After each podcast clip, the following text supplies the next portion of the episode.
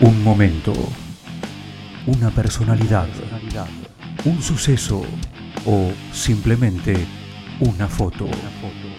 Sangría, el espacio de una historia. Una producción especial de los alumnos del Círculo de Periodistas Deportivos. Epecuén, un verdadero lugar bajo el agua. ¿Cuántas veces hemos oído la historia de la ciudad perdida de Atlantis? Sí, aquella ciudad que tras una inundación quedó bajo el agua y sus habitantes sufrieron una metamorfosis para poder adaptarse a una vida acuática. ¿Sabían que en Argentina sucedió algo similar? Obviamente, los habitantes de esta sociedad tuvieron que mudarse tras el desastre y no adaptarse a un mundo bajo el agua. Pero lo que sí ocurrió es la tragedia de un pueblo entero, devastado por el agua. Esta es la historia de Pecuén. Es una villa al sur de la provincia de Buenos Aires, dentro del partido de Adolfo Alsina. Gracias a su fundación sobre la costa, en 1921 se transformó en una mina turística.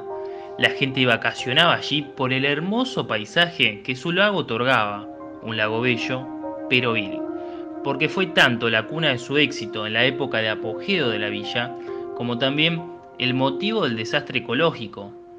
Quien nos cuenta lo sucedido es Javier Andrés, actual intendente de Adolfo Alsina.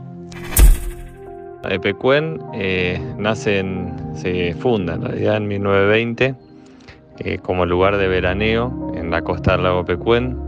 Tiene su época de apogeo en la década del 50, 60. Eh, en el año 85, debido a una gran cantidad de lluvias y de, falta de obras de canales, eh, se inunda porque pertenece el lago Pecuano a un sistema de encadenadas, que son las encadenadas del oeste, de donde es el último eslabón de esa cadena, es el lago Pecuén y no tiene salida a ningún lado. la villa de Pecuén, la villa turística de Pecuén queda sepultada Bajo esta agua tan salada, el lago Pecuén tiene 10 veces más de sal que el mar. Tenía 5.000 plazas hoteleras, bueno, todas, todas las construcciones eh, quedan bajo esta agua tan salada durante 20 años. Eh, y en el año 2011-2012 eh, empieza a bajar el agua, bueno, empiezan a salir a verse todas las, las construcciones, las ruinas, lo que quedó, todo petrificado en sal y se empieza a hacer un trabajo muy grande de eh, mantenimiento, no, en realidad de, preservación eh, de esas estructuras. Se, bueno, se hace todo un cerco para que no haya saqueos de, todo, lo que, de, todo lo poco que quedó. Eh, se declara Pecuén Patrimonio Histórico Provincial y hoy en día las ruinas de, de Pecuén se están por declarar Patrimonio Histórico Nacional hay un proyecto en el Senado y eh, se las tiene como eh, atractivo turístico y como locación de filmación han pasado producciones nacionales e internacionales y también es un destino muy particular para lo que es fotografía. Como bien dice el gobernante, entre los años 60 y 70 fue la época dorada de este lugar. En los 80 comenzó el fin. En 1985 ocurre la torrencial lluvia que hizo que el nivel del agua del lago se eleve y comience a inundar toda la villa. Simultáneas obras paradas que nunca retomaron y la falta de canales ocasionaron el desastre.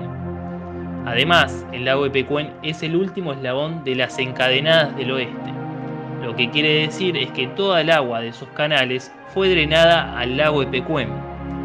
¿Vieron que se dice que la sal trae mala suerte? Bueno, para colmo de la ironía, el agua de este lago es 10 veces más salada que el agua del mar. Todo había quedado destruido. El pueblo, las casas, los hoteles. El agua se había llevado todo consigo mismo. Puede ser que este desastre sea catalogado como uno ecológico, pero también hay que hablar de negligencia, las obras que nunca se llevaron a cabo, los canales de agua del lago que no estaban allí y un sistema de drenajes inexistente. La visión política del hecho ya quedó clara, pero como esta es la historia de una villa argentina, Ahora queda escuchar una voz apropiada para hablar de la historia. Un historiador, Alberto Letieri, nos cuenta un poco sobre la Atlantis Argentina. Epecuén era una villa ubicada en el sur de la provincia de Buenos Aires que tenía un destino turístico.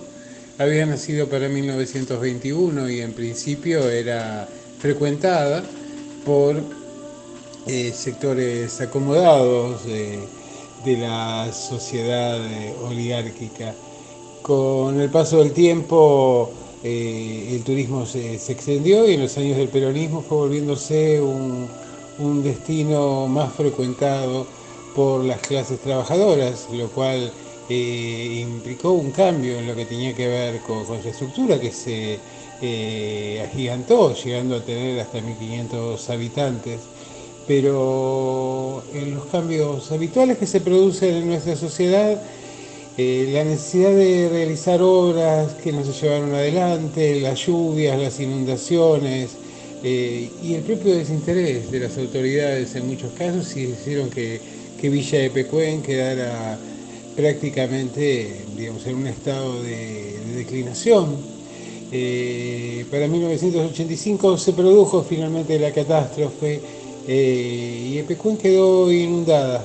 Con el paso del tiempo vamos a ver que las aguas se fueron retirando y a la luz de ese retiro de las aguas empezaron a verse los restos de esta localidad. Hoy en día tiene un solo habitante que se niega a salir de ese lugar. Son unas ruinas maravillosas que han sido utilizadas como set de filmación, pero que realmente muestra de alguna manera una saga de la historia argentina. Primero el turismo para unos pocos, luego el turismo masivo y finalmente el abandono. Letieri remarca el paso de los gobiernos y lo que hicieron por la villa cada uno de ellos.